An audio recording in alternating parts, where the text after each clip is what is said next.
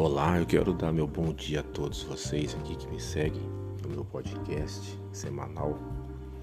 Quero agradecer a Deus pela oportunidade de estar aqui mais um dia, poder falar com você, trazer uma palavra de consolo, uma palavra de ânimo, uma palavra de positividade, para que você possa andar nesse caminho sagrado, nesse caminho santo através do Evangelho de Jesus Cristo, esse Evangelho da reconciliação, da graça, da paz, do amor, esse Evangelho da tolerância, do não abuso, esse Evangelho que nos acolhe, esse Evangelho que nos resgata, esse Evangelho que nos dá consciência de vida, nos dá é, saúde mental, que é o que mais me chamou a atenção é, no Jesus, esse Jesus maravilhoso,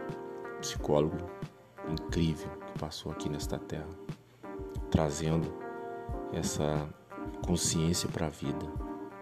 Eu quero que você, nesse dia, nessa sexta-feira, é, fique com esta palavra.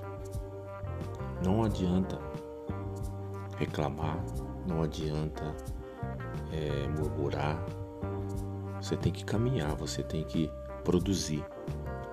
Seja produtivo, seja construtivo, seja uma pessoa dinâmica, não seja desanimado.